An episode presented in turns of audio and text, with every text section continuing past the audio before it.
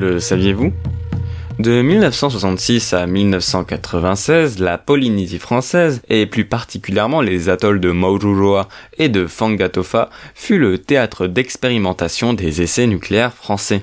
Au total, ce sera 153 essais souterrains et 46 essais nucléaires aériens qui seront effectués, contaminant une grande partie de la zone et exposant les populations à des niveaux de radioactivité bien supérieurs aux normes admissibles et ce, à leur insu. En effet, il faut savoir que cette campagne d'essais nucléaires se fera premièrement sans aucune prévention auprès des populations, même les militaires français hein, ne seront pas informés des risques puisque par exemple ces derniers interviendront souvent directement sur le site en ne portant pas de protection particulière. En vérité, l'État français, afin de ne pas affoler les populations et surtout de ne pas faire monter une, une, potentielle opposition aux essais nucléaires, pratiquera une politique qu'on pourrait qualifier de l'autruche.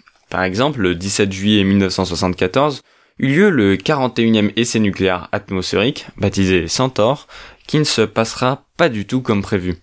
Le champignon radioactif ne s'élève pas aussi haut que les autorités françaises l'espéraient, et surtout ne suit pas du tout la direction qu'ils avaient anticipée. Au lieu de cela, le nuage se dirige droit sur l'île de Tahiti, l'île la plus peuplée de Polynésie française.